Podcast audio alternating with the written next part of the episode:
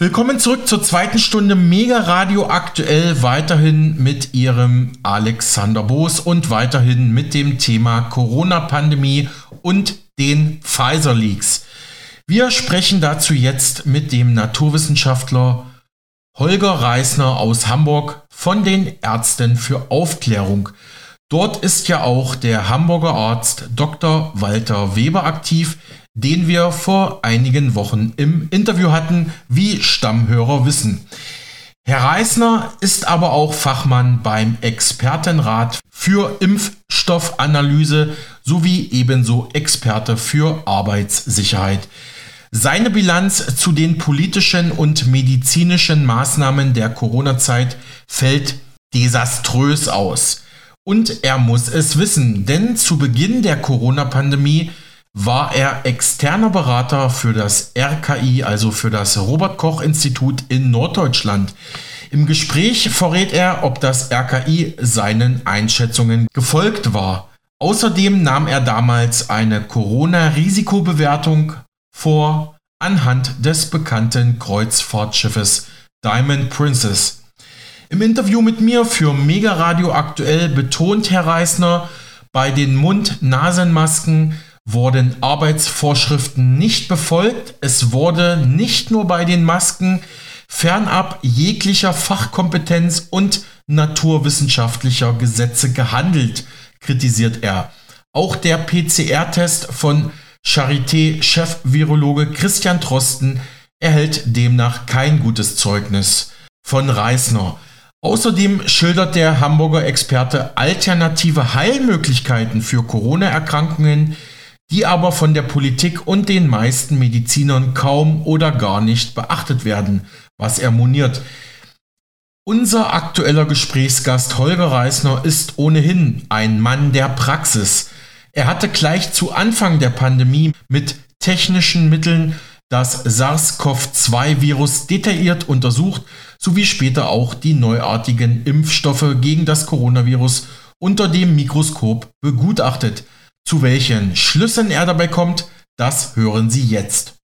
Herr Reisner, wie blicken Sie als Vertreter der Ärzte für Aufklärung und des Expertenrats für Impfstoffanalyse generell auf die Corona-Politik und die Maßnahmen wie Lockdowns und Masken, die ja, wie Sie mir im Vorgespräch sagten, auch einen Verstoß gegen Arbeitsvorschriften beinhalten? Ja, als völlige Inkompetenz, die letztendlich fernab jeglicher naturwissenschaftlichen Belege eigentlich nur aus psychologischer Sicht zu erklären ist. Aber da geht es nicht um etwas, was pro der Mensch zu sagen durchgeführt worden ist, sondern eigentlich eher um Herrschaftstools. Können Sie das ein bisschen hm, noch für unsere Hörerschaft konkretisieren? Okay, gehen wir einfach mal chronologisch vor. Chronologisch vor, wir schreiben das Jahr 2020 und wir hören das erste etwas über SARS-CoV-2, über ein sogenanntes Coronavirus. Dann wäre als erstes, was man prinzipiell macht, ist eine Risikobewertung. Damals habe ich eine Risikobewertung durchgeführt anhand der Diamond Princess. Die Diamond Princess war ein Kreuzfahrtschiff, was im pazifischen Raum unterwegs war, was unter Quarantäne gesetzt worden ist. Und wenn man eine Gefahr analysieren möchte, dann ist es am besten, man hat einen abgeschlossenen Bereich, um zu sehen, wie verhält sich dieses in einem abgeschlossenen Bereich. Wir haben es dort mit knapp 4000 Menschen zu tun gehabt, die auf einem Kreuzfahrtschiff im engen Bereich zusammenlebten um dort eben eine sogenannte hochinfektiöse Krankheit ausgebrochen zu sein scheint. Die Berechnung ergab aber denn, dass diese Diamond Princess, die unter Quarantäne gesessen, gesessen hat, dass im Verlauf dieser Quarantänemaßnahmen, also bei der maximal theoretischen Durchseuchung, sind gerade mal sechs oder sieben Menschen gestorben. Das kann man dann ausrechnen. Das sind dann 0,0 Prozent. Wenn man das Ganze hochrechnet, nachher sind noch weitere verstorben, allerdings die dann auch am Land waren. Und das war alles noch im Frühjahr 2020. Dann wären wir also bei unterhalb von 0,2 Prozent für die Zuhörer mal zur Einordnung. Eine normale Grippe erreicht eine Sterblichkeit, die eben bis zu 0,25 Prozent geht. Dann spricht man von einer normalen Grippe. Eine mittlere Grippe beginnt bei 0,25. Äh, lassen Sie doch mal ganz kurz über die Mund-Nasen-Schutzmasken sprechen. Sie sagten mir am Vorgespräch, ich habe das auch schon in meinem Bekannten- und Freundeskreis gehört. Früher war das so, wenn man diese Masken, vor allem jetzt im Bau zum Beispiel, beim Schutz gegen, gegen Staub einsetzte, dann bedarf es eigentlich einer Schulung von Menschen, die da auf dem Bau arbeiten. So, die, die werden dann sozusagen gebrieft, wie gehe ich mit dieser Maske um und all das hat ja gefehlt. Die Masken wurden ja sozusagen breit in die Bevölkerung gegeben, ja, setzt die mal auf und gut ist, ne? Ein Verstoß gegen Arbeitsvorschriften, wie Sie sagen, Herr Reisner, ja. Wenn man das genau nimmt, sieht es so aus, dass ab dem Benutzen der sogenannten FFP2-Masken muss jedem Arbeitnehmer eigentlich eine arbeitsmedizinische Untersuchung und nicht nur eine Einweisung gewährt werden. Er kann dieses sagen, ich brauche es nicht unbedingt, aber äh, es muss ihm zumindest gewährt werden. Dies ist natürlich der gesamten Bevölkerung nicht.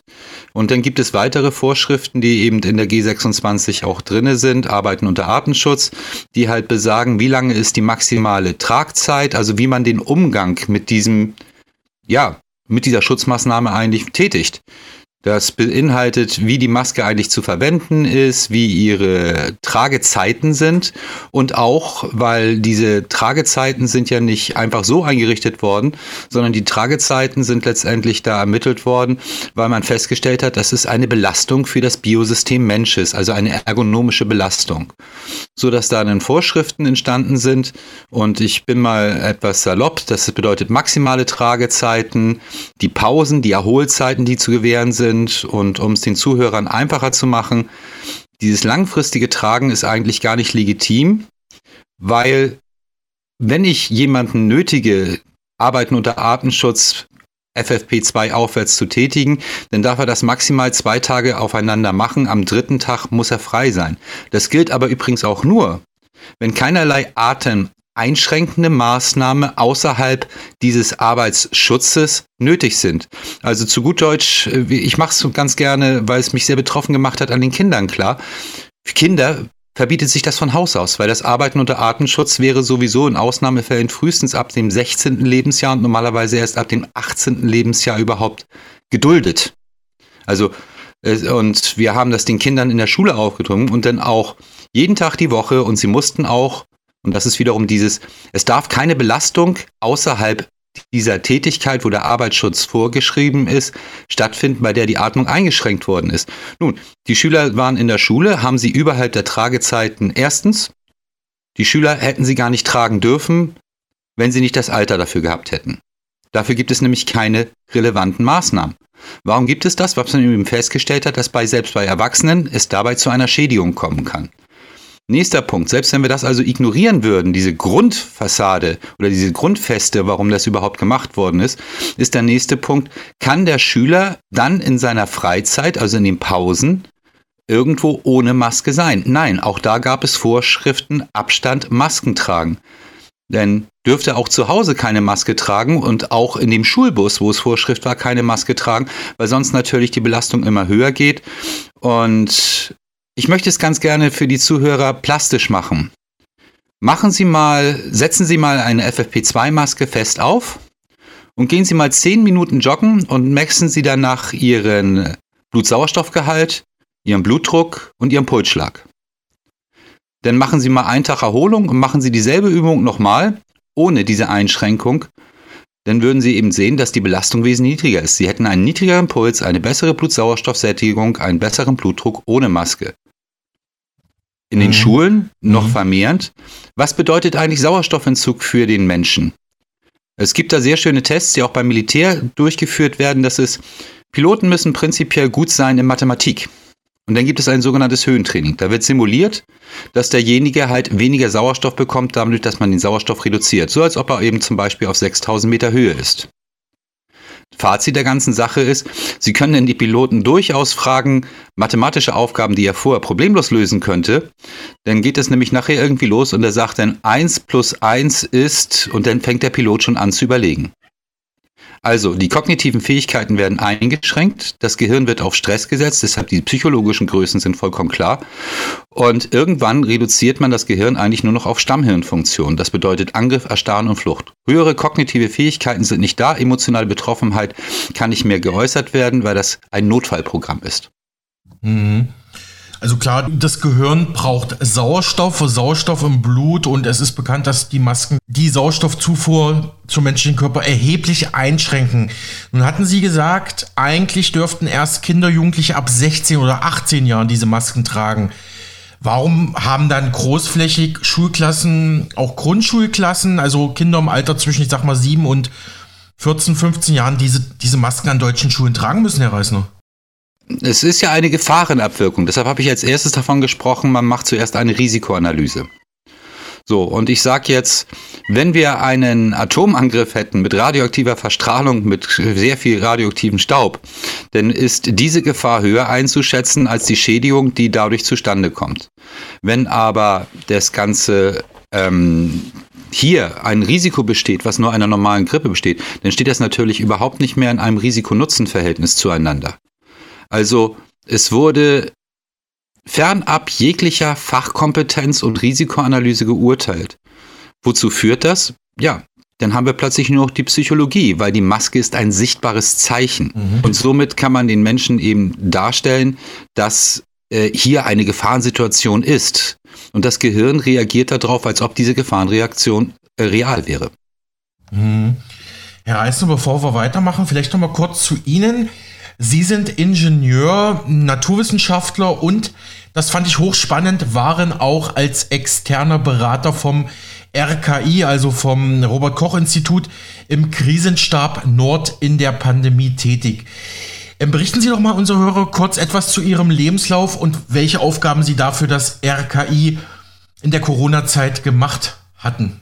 Also um das dann gleich äh, ein bisschen zu korrigieren, externe Berater heißt, dass eben jemanden, der zum Beratungsstab gehört, der zum RKI zugearbeitet hat von den Ärzten und Krankenkassen, mich mit ins Boot geholt hat, um für ihn Risikobewertungen und auch Lösungen.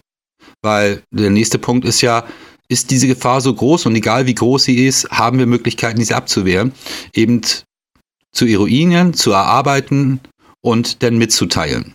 Also insofern wirklich externer Berater eines Mitgliedes des RKI Krisenstabs. Damit da keine Verwechslungen kommen, weil da haben auch schon, ich möchte mir hier mich nicht mit fremden Blumen, Blumen in dem Moment schmücken. Ähm, mhm. Was war dort? Damit ist meine Aufgabe auch schon äh, definiert gewesen. Also man hat dann einfach aufgrund der Aufgabenstellung, wir haben hier ein unbekanntes Pathogen, das kenne ich von 2014, da hieß dieses, war es kein unbekanntes Pathogen, da war es Ebola. Na, und dann eben eine Risikoabschätzung als erstes, nach dem Motto, wie groß ist eigentlich die reale Gefahr? Das habe ich gerade ja versucht, Ihnen klarzumachen an dem Beispiel der Diamond Princess, also eine Fallbetrachtung. Wie tödlich ist das? Ich drücke es mir jetzt mal, ich versuche mal ein bisschen umgangssprachlich das Ganze mit auszudrücken. Bei der Tödlichkeitsfeststellung stellen wir schon fest, es ist nicht besonders tödlich. Denn ist das nächste, egal wie es ist, die Leute haben Angst, haben wir etwas, was wir den Leuten geben können, womit sie sich schützen können.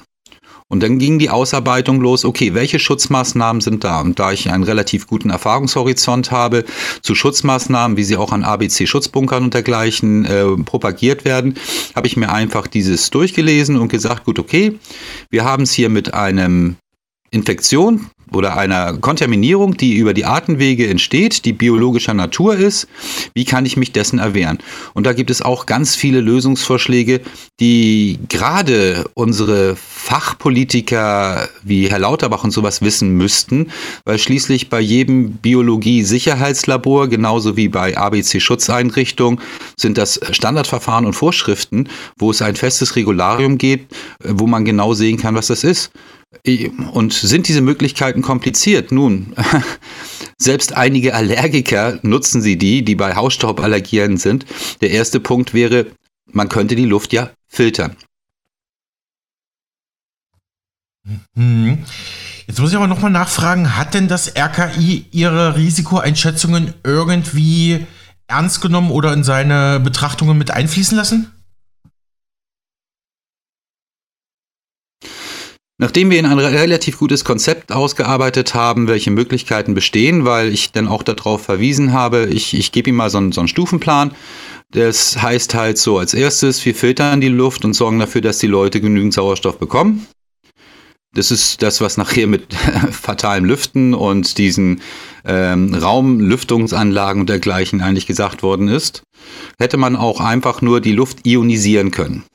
Das machen zum Beispiel Allergiker auch oder wissen Sie, das ist der Unterschied zwischen einem normalen Kurort und einem Luftkurort, ist häufig genug die, äh, wie die Luft ist. So an den Seen, also am Meer und im Gebirge haben wir eine erhöhte Anzahl an UV-Strahlung und diese UV-Strahlung an sich hat ja schon die kontaminierende Wirkung.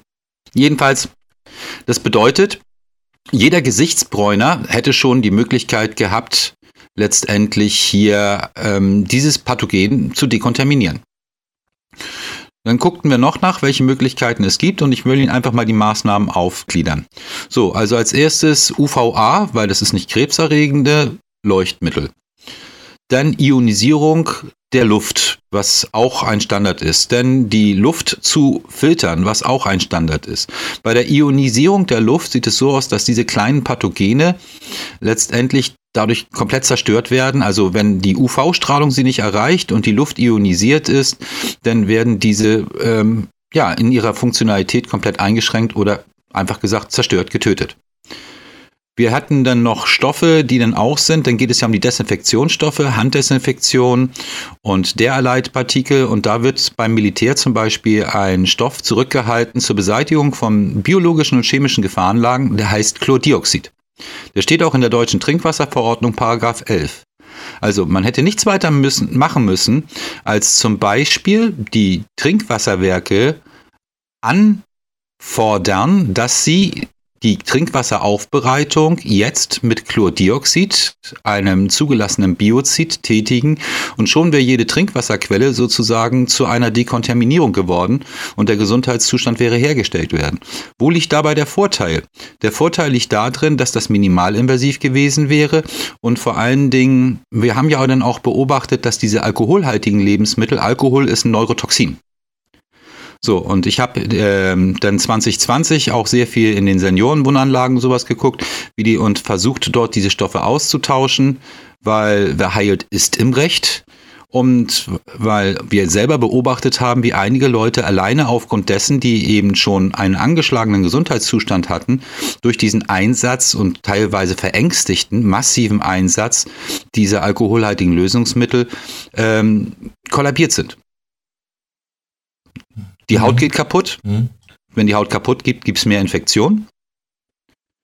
Durch mehr Infektion sind einige alte Leute gestorben. Mhm. Vielleicht noch eine ganz kurze Frage zu Ihrer Vita. Sie sagten mir im Vorgespräch, Sie waren auch oder sind auch in der Luftfahrt und Raumfahrt. Sie sind auch im Luftfahrt- oder Raumfahrtbereich tätig, Herr Reisner.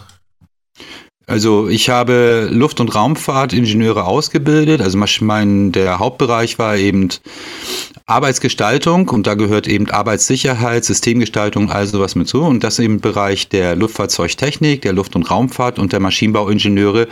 Und im Spezialbereich, was eben den Bereich der Ergonomie, der Arbeitssystemgestaltung angeht, mussten dann auch, hatte ich auch die Ehre, einige Wirtschaftsingenieure und andere Leute ähm, auszubilden oder Methoden beizubringen, wie das Ganze auch die Ergonomie und die ergonomische Belastung berechenbar ist. Weil ein Arbeitsplatz sollte ja prinzipiell so gestaltet werden, dass er den Mensch dabei nicht verschleißt. Und er sollte auch nicht ermüden, und Ermüdungserscheinungen, also jetzt aus arbeitstechnischer Sicht, ist eben immer mit, das kennt jeder, mit Konzentrationsverlust zu stehen. Aus der Sicht der Industrie hat es den Vorteil, dass wir eine gleichmäßige Produktion, also weniger Produktionsfehler haben. Und aus der Sicht der Arbeitssicherheit, was mir persönlich mehr am Herzen liegt, dass die ergonomische Belastung niedriger ist. Zu gut Deutsch, der Mann verschleißt nicht so schnell und Krankenstände sind auch mit ein Kostentreiber der Produktion. Und ich finde es ganz schön. Ich habe mal von jemandem, der ein KMU, ein kleines und mittelständisches Unternehmen leitete, einen schönen Satz gehört. Er hat gesagt, er findet es gut, wenn seine Arbeitnehmer morgens kommen und fröhlich ein Lied pfeifen. Mhm. Aber wichtiger ist es für ihn, dass auch wenn sie rausgehen, sie immer noch fröhlich ein Lied pfeifen, um morgens wieder genauso entspannt wiederzukommen. Und das geht nur, wenn derjenige dabei nicht verschleißt, sondern sich jederzeit erholen kann und noch nicht mal ermüdet, weil bei hochpräzisen Fähigkeiten Ermüdungsprozesse führt häufig zu Katastrophen. Mhm, mhm, sehr interessante auch arbeitspsychologische Einschätzungen. Aber Herr Reisner, kommen wir mal zu unserem Hauptthema zurück. Ja, Sie haben ja das SARS-CoV-2-Virus unter dem Mikroskop untersucht. Was sind denn Ihrer Analyse nach die neuartigen Coronaviren, die jetzt diese weltweite Pandemie angeblich ausgelöst haben? Also ein SARS-CoV-2-Virus unter Mikroskop zu untersuchen, unter einem Standardmikroskop ist schlecht möglich, sondern da gibt es andere Verfahren, die diesbezüglich sind. Aber ich gehöre halt zu einem Forscherkreis und wir hatten am 15.01.2020 die sogenannte RNA, also die Sequenz dieses Pathogens uns vorliegen. Das bedeutet eben, aus welchen Aminosäuren es zusammengesetzt sein soll. Und da war eigentlich schon der erste Schock, weil das passte nicht. Die Sequenzen, die sie uns vorgelegt haben, beinhalteten nämlich einen Abschnitt. Sie müssen sich das so vorstellen wie so eine Buchstabenfolge. Und diese Buchstabenfolge, die da drin war, die war untypisch und die war hochpräzise, entsprach sie einem Bestandteil, was wir aus dem Pathogen, was wir unter AIDS kennen, letztendlich bestimmte. Und dieses Pathogen, und es war eine Sequenz, die eben auch nachhaltig das Immunsystem schädigen könnte. Und das kommt in der Natur nicht vor. Wenn Sie mich fragen, was es das ist, wir haben damals noch gewitzelt darüber, so, so, das soll jetzt also eine Zoonose sein. Und äh, fragten uns, wie das zustande gekommen ist. Also ein AIDS-kranker Forscher ist von einer fruchtflessenden Vampirfledermaus gebissen worden und beiden hatten zufällig Corona, sodass es zu einem Crossover kam, äh, einer Zoonose. Das kommt nicht vor. Und zusätzlich, wenn Sie die Natur kennen, die Natur ist zwar aus meiner Sicht gesehen die größte Lehrmeisterin, aber nie in dieser Perfektion einer geraden Linie. Und das war da wirklich rein seziert worden. Weshalb wir sehr schnell waren dabei äh, zu einer Schlussfolgerung gekommen sind in unserem Gremium, dass es sich hierbei um ein biologisches Waffensystem der fünften Generation handelt. Das ist vom Menschen gemacht gewesen. Und das stand schon am 15.01.2020 fest. Damit spielen Sie ja sicherlich auf diese Berichte an, dass das Coronavirus möglicherweise aus einem Labor oder zumindest auf jeden Fall menschlich geschaffen wurde. Äh, lässt sich das tatsächlich aus der Struktur so ableiten? Das kann man, braucht man gar nicht kompliziert machen. Das kann man einfach sagen, ja, das lässt sich aus der Struktur ableiten.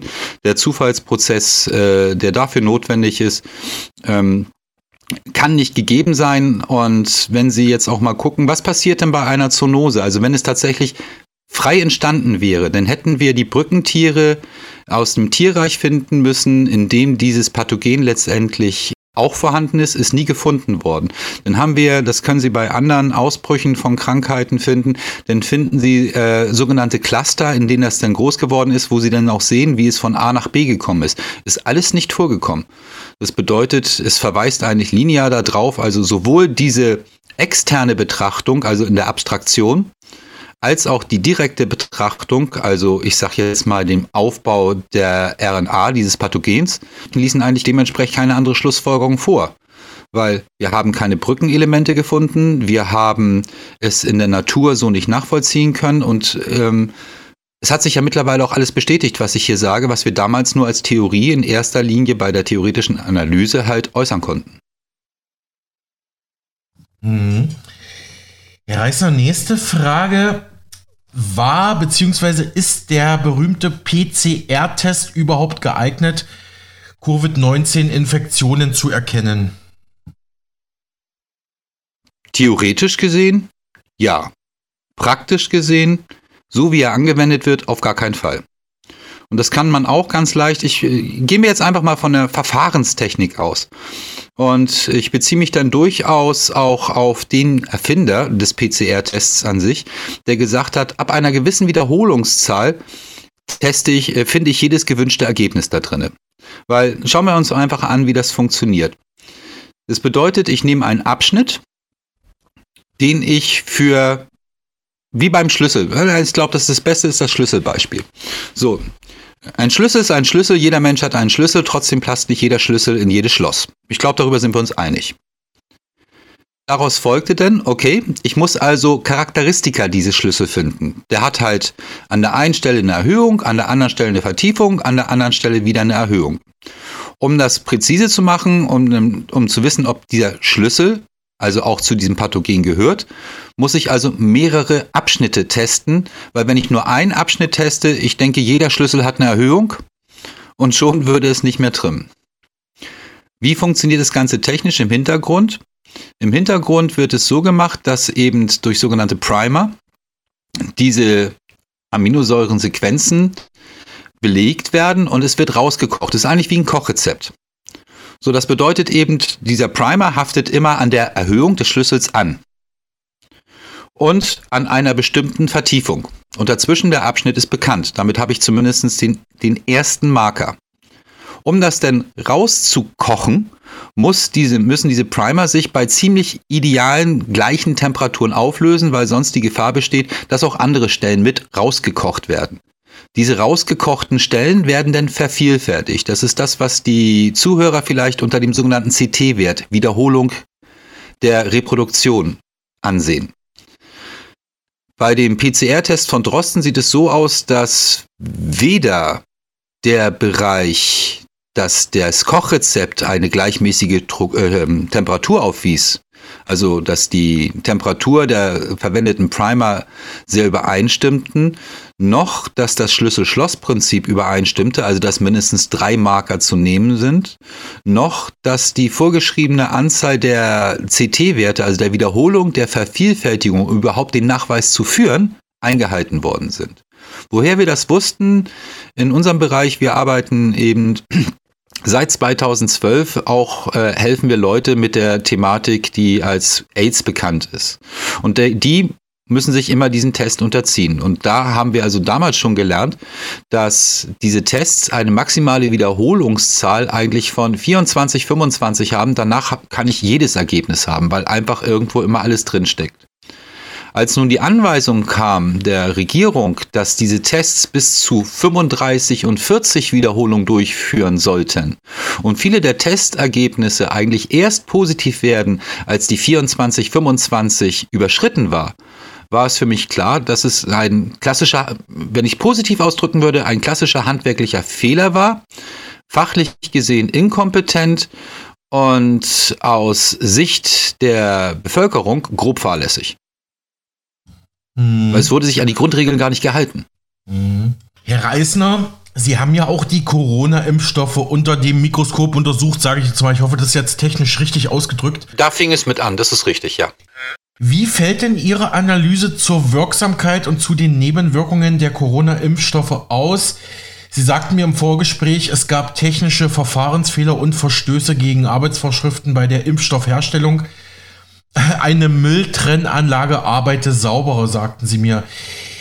Ja, ähm, genau, fangen wir mit der Teilfrage mal an. So, auch da wieder, äh, ich möchte es gerne, keep it short and simple und es soll ja verständlich sein. Und ich glaube, wenn man eine Flüssigkeit mit einer Nadel in den Körper injiziert bekommen soll, dann sollte die als erstes auch schon mal auf jeden Fall steril sein dass also alleine von da aus keine Gefahr ausgeht. Und dafür gibt es sogenannte Sterilfilter. Dies ist eine Verfahrensvorschrift. Und diese Sterilfilter, die dafür eingesetzt werden, haben 0,22 μ. Das sind 220 Nanometer als Durchmesser. Das soll sicherstellen, ganz klar, dass in dieser Flüssigkeit kein Partikel größer ist, der eben größer ist als dieser Filter, 0,22 μ. 0,22 μ ist so klein, dass ich das mit normalem lichtbrechenden Mikroskop nicht mehr sehen könnte. Dann habe ich eigentlich aus dem lichtbrechenden Mikroskop, einem normalen, habe ich eine transparente Flüssigkeit. Vielleicht eine milchige Flüssigkeit, aber da kommen wir nachher zu den kationischen Lipiden und dass dort auch wieder Verfahrensfehler drin waren. Als ich mit meinem ähm, Phasenanschnittmikroskop den Impfstoff untersuchte, und da schreiben wir Februar 2021, ähm, habe ich Partikel da drin gefunden, die waren über zwei μ groß, also knapp 10 bis 20 Mal so groß wie das, was eigentlich ich erwarte oder was nur drin sein darf, weil es Verfahrensvorschrift ist. Warum sollten diese, warum sind diese Partikel dann prinzipiell als gefährlich einzustufen? Prinzipiell als gefährlich sind sie deshalb einzustufen, weil solche großen Partikel können ja erstens, könnten dann zum Beispiel auch Bakterien sein. Und Bakterien können zu ganz desaströsen Entzündungen führen. Ich glaube, das muss man hier nicht weiter erläutern. Na? Aber wozu führt das auch? Wenn ein Partikel so groß ist, dann kann er logischerweise, dann ist das wie ein Propfen. Und dieser Propfen kann Gefäße verstopfen. Verstopfte Gefäße, das kennen wir denn unter dem Begriff zum Beispiel auch Thrombosen. Da ist ein verstopftes Gefäß. Thrombosen können prinzipiell tödlich sein, weil wenn dieses Gefäß verstopft, dann kann dahinter kein Stoffwechsel, kein Austausch mehr stattfinden. Das bedeutet, dann entstehen dahinter eventuell Nekrosen. Das Gewebe dahinter stirbt ab. Nekrosen, Fibrosen, Thrombosen sind dann die Folge. Thrombose, verstopftes Gefäß, Nekrose, das verstopfte Gefäß oder die Sachen, die dort hinterliegen, sterben ab. Dabei entsteht dann auch wieder Leichengift. Und Fibrosen, Vernarbung, weil wenn dieser Partikel nicht aufgelöst werden kann vom Körper und scharfkantig ist, dann ist es natürlich wie eine kleine Rasierklinge, die denn durch den Körper, zum Beispiel das Endothel, das sind die Innenwänden unser, unseres kardiovaskulären Systems, einfach kaputt machen kann. Und genau das ist auch wieder passiert. Alleine daraus geht von diesem Stoff und ich habe insgesamt, war der Erste, der diese Untersuchung ja gemacht hat und habe insgesamt aus Chargennummern hochgerechnet über eine Million Impfdosen untersucht. Aus Chargennummern ist immer, weil eine Chargennummer steht ja für eine Anzahl X an zu indizierenden Impflösungen, also Spritzungen. Und es ist auch keine Impfung, es ist eine Gentherapie, aber dazu kommt man später, weil es ist hier also insgesamt ein riesen Etikettenschwindel. Und warum ich gesagt habe, das kann eine Müllsortieranlage besser. Wir haben heutzutage Sortieranlagen für Müll, die unterschiedliche Kunststoffe aufgrund eines Laserscanners unterscheiden können. Es gibt das sogenannte Streulichtdifferenzierungsverfahren. Das bedeutet, jede dieser Fiolen kann durchleuchtet werden, um zu gucken, ob die Partikelgröße aus diesem Streubild, was sich daraus ergibt, auch dem entspricht, was der Hersteller haben will. Dann gibt es noch viel, viel mehr, was man damit machen kann. Und der Normalfall wäre gewesen, ich, ich sag's mal ganz salopp, die Fiolen mit dem Impfstoff werden über einen Laserscanner gelaufen. Der Laserscanner verifiziert, ob die Größe und Reinheit des Produktes soweit gegeben ist. Und wenn die nicht gegeben ist, dann entscheidet eine Wippe, du gehst nach links, du gehst nach rechts, du darfst verwendet werden, du darfst nicht verwendet werden. Jedes Schülermikroskop, und das ist das, was mich richtig erschrocken hat, die Partikel sind so penetrant groß, dass jeder Achtklässler mit einem Schülermikroskop gesehen hätte können, nach dieser Verfahrensvorschrift, dass hier drin eine Verunreinigung drin ist, die prinzipiell tödlich sein kann, weil eine Thrombose kann auch immer zum Tod führen. Mhm. Verstehe. Ja, jetzt haben Sie auch schon meine Frage nach den Sterilfiltern beantwortet. Darum frage ich jetzt, Herr Reisner, welche Impfschäden und Nebenwirkungen gibt es Ihrer Analyse nach und wie bewerten Sie diese?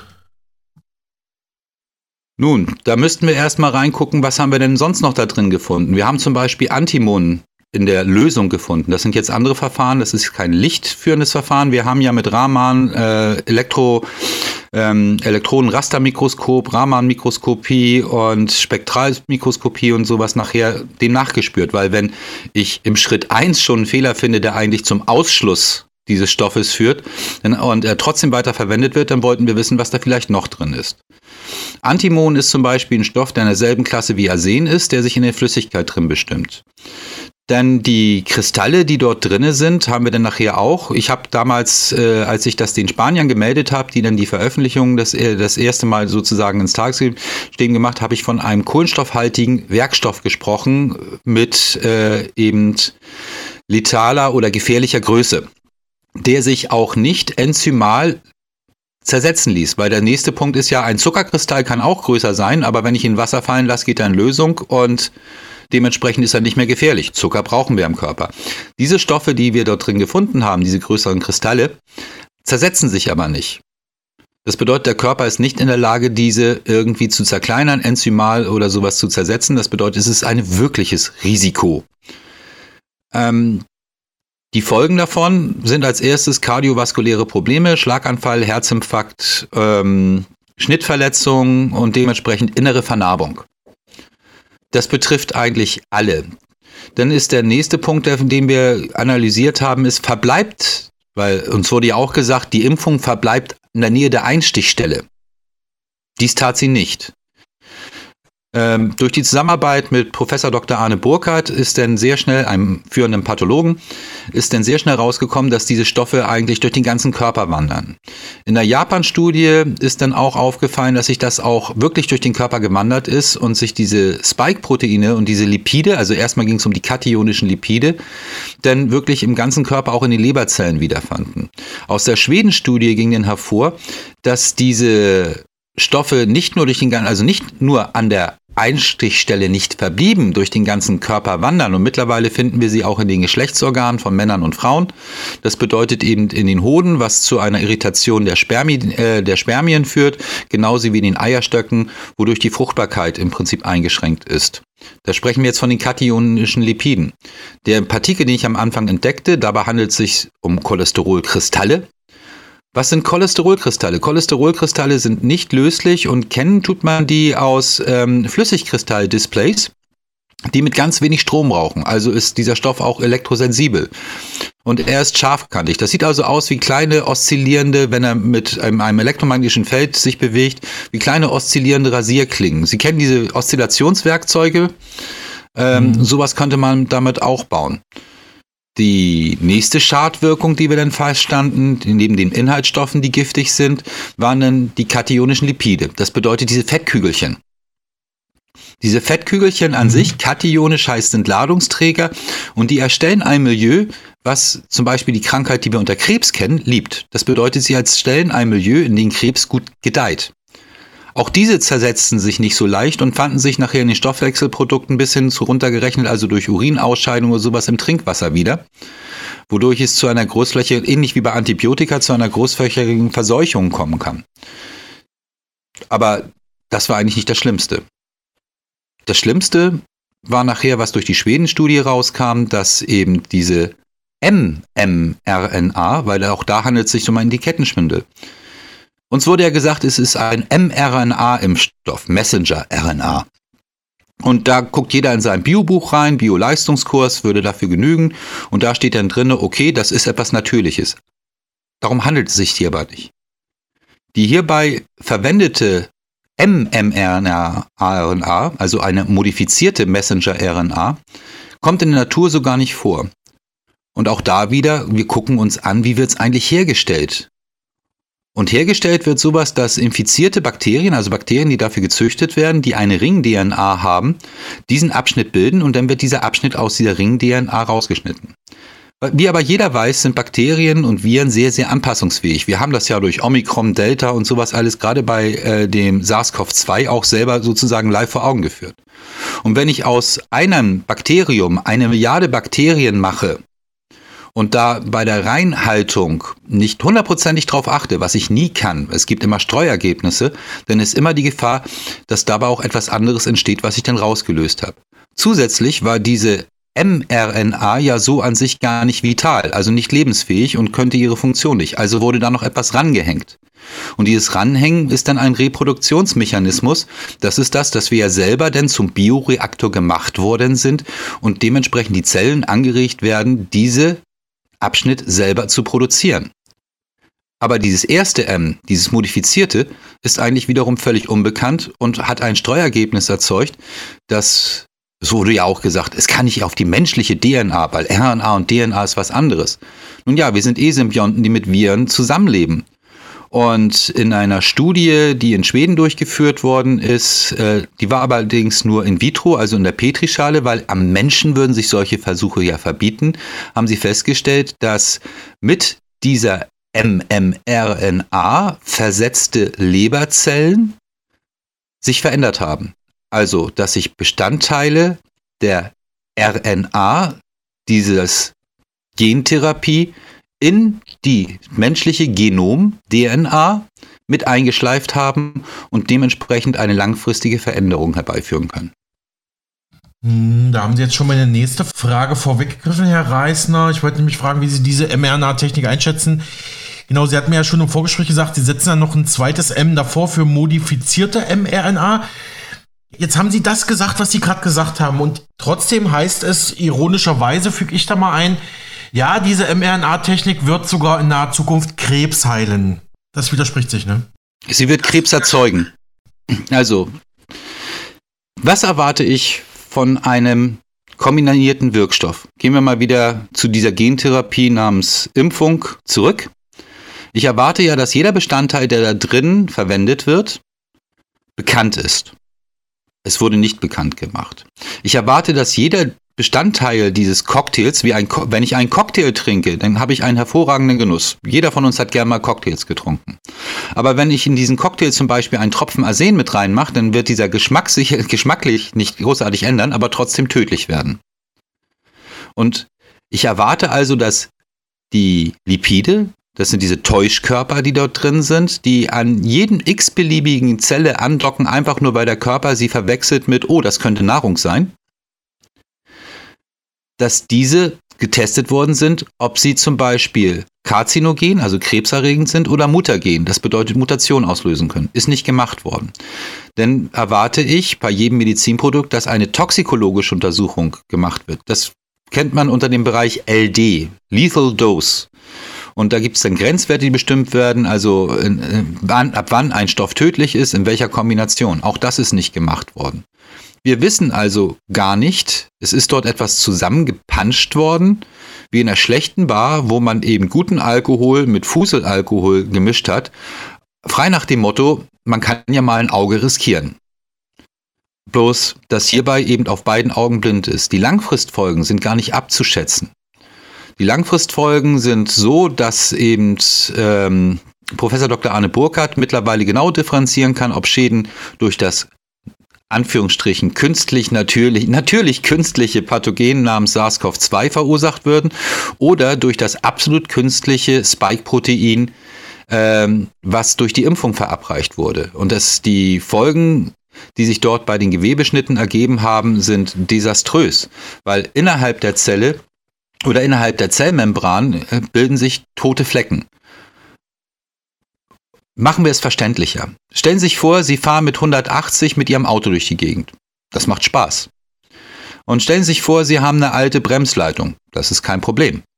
Aber wenn diese alte Bremsleitung poröse ist und Sie plötzlich in der Kurve bremsen müssen, platzt sie.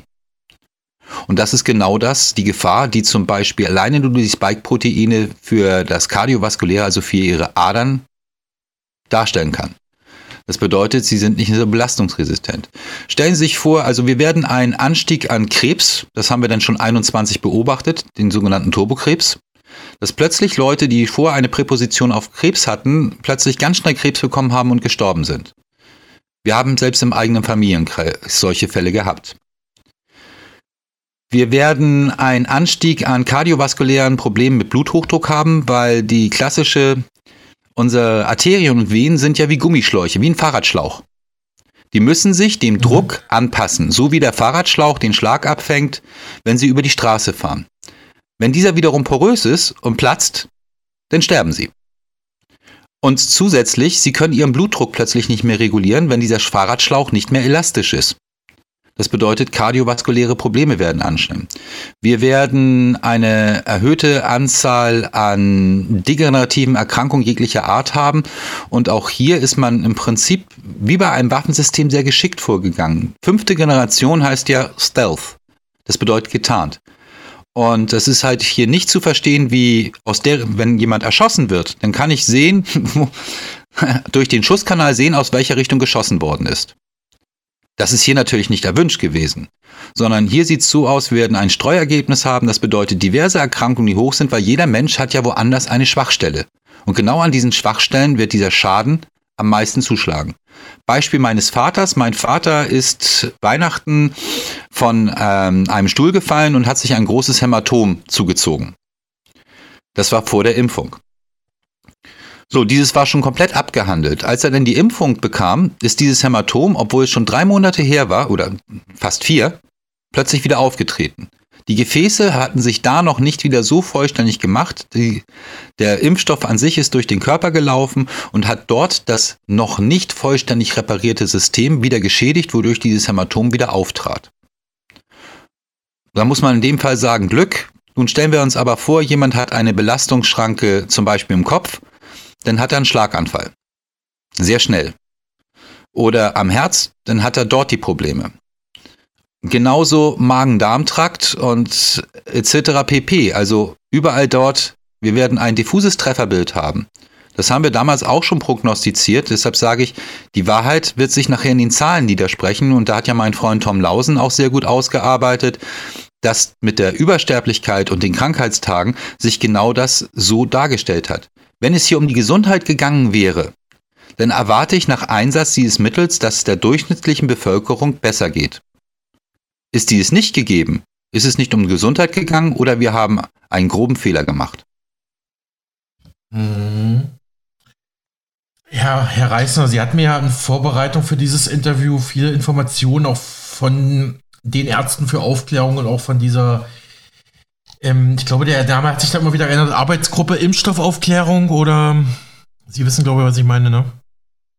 Ja, selbstverständlich. Also wir haben ja dort eben einen Rat gebildet und ja, hatten, ich hatte einfach nur den Vorteil, ich habe früher schon international gearbeitet und man konnte Freunde fragen. Und so haben wir eben national, aber trotzdem als jemand, der eben keinen Professorentitel äh, trägt, ist es schwierig, an diese Leute erstmal überhaupt ranzukommen, damit man Gehör verschafft bekommt.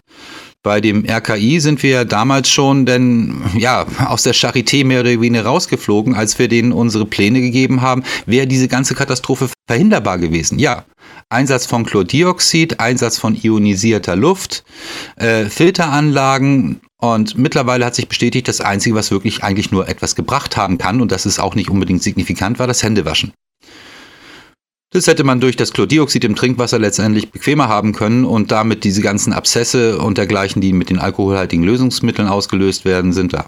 Der einfachste Trick wäre gewesen, um ionisierte Luft herzustellen. In den Schulen werden ja relativ viele noch diese alten Leuchtstoffröhren verwendet. Man hätte einfach nur ein Stück Aluminiumfolie über die Leuchtstoffröhre hängen müssen und dabei entsteht schon ein Anteil ionisierter Luft. Ich sage nicht, dass es die Lösung gewesen wäre, aber es hätte zu einer systemischen Verbesserung geführt. Gleichzeitig, äh, als jemand, der aus der Lehre kommt, weiß ich, wie wichtig Sauerstoff ist, weil schließlich man steht da nicht 90 Minuten vorne, damit die Schüler danach nichts mehr wissen. Und dabei spielt Sauerstoff eine große Rolle, weil sonst kann man sich die ganze Arbeit auch sparen. Ist die Luft leicht ionisiert, wird sie vom Körper leichter aufgenommen, das bedeutet, die kognitiven Fähigkeiten sind höher. Also vieles deutet für mich darauf hin, als ob man wirklich absichtlich, kann ich ja nicht sagen, aber grob fahrlässig gehandelt hat und gegen Naturgesetze verstoßen, weil die Fähigkeiten der Menschen selber zu denken sind durch all diese Maßnahmen eingeschränkt worden.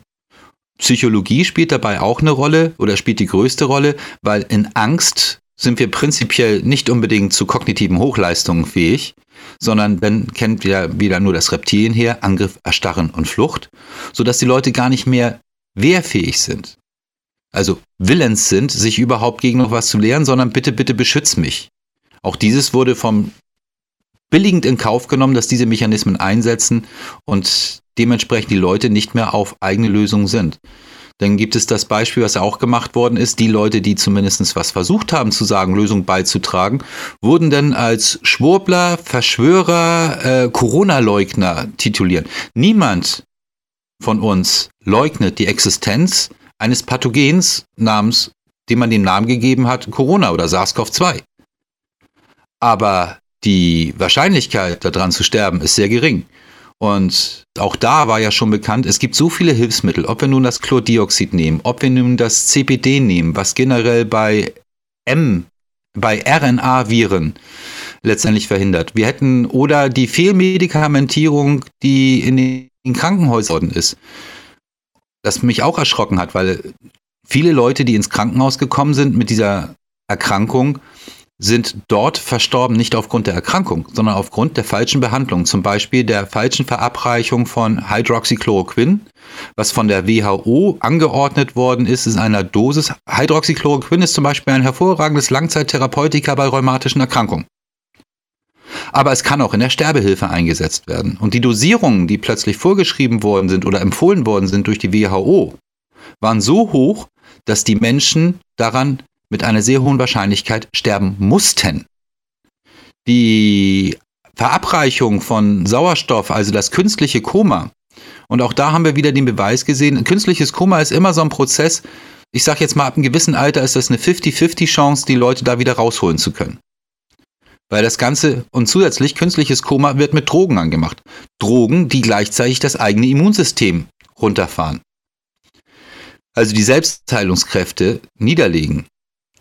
Und jeder, ob nun ein Motorradunfall mit 220 gegen die Wand, wobei denn bei einem CT-Wert von 35 festgestellt wurde, festgestellt wurde, dass er Corona gehabt hat, wurde als Corona-Toter gerechnet. Wir hatten vorhin schon gesagt, bei einem Wiederholungswert von 35 teste ich in jedes Ergebnis. Also alles deutet für mich darauf hin, dass künstlich Angst erzeugt wurde. Also zurück zu meiner Frage. Sie, Herr Reißer, hatten mir von verschiedenen kritischen Organisationen, wo Sie auch mit aktiv sind, Informationen geschickt unter der Überschrift, was Pfizer wusste. Pfizer ja einer der ganz großen Impfstoffhersteller. Da habe ich gesehen, da habe ich freigeklagte Daten der US-Zulassungsbehörde FDA gesehen.